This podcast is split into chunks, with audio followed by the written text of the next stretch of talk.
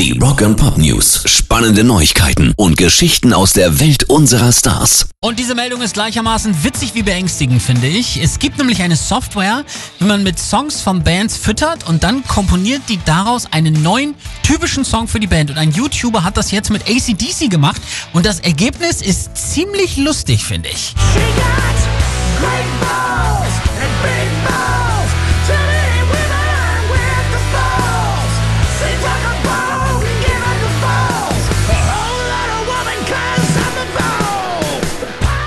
ist also quasi von einer Maschine gemacht. Also er entstand nach der sogenannten Markov-Kette, einer mathematischen Beschreibung. Sie definiert, dass selbst nur bei Kenntnis einer begrenzten Vorgeschichte ebenso gute Prognosen über zukünftige Entwicklungen möglich sind wie bei der Kenntnis der gesamten Vorgeschichte. Und Funk Turkey hat das jetzt für die Musik eingesetzt und äh, das nicht mal schlecht. Das klingt schon sehr wie ACDC, finde ich.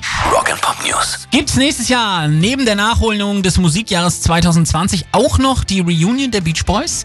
Sie feiern nämlich ihr 60-jähriges Jubiläum und da wär's ein echter Knaller, wenn sie nochmal rumkommen.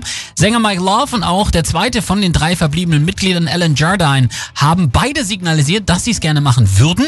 Bleibt nur Urgestein Brian Wilson, der letztes Jahr seine Solotour wegen psychischer Probleme absagen musste und ich könnte mir vorstellen, dass der so semi-Bock hat. Denn zum 50-jährigen Bandjubiläum vor 10 Jahren gab's schon eine Reunion-Tour und die endete einigermaßen hässlich, als Mike Love weitere Termine im Herbst ankündigte, die die beiden anderen Mitglieder ausschloss.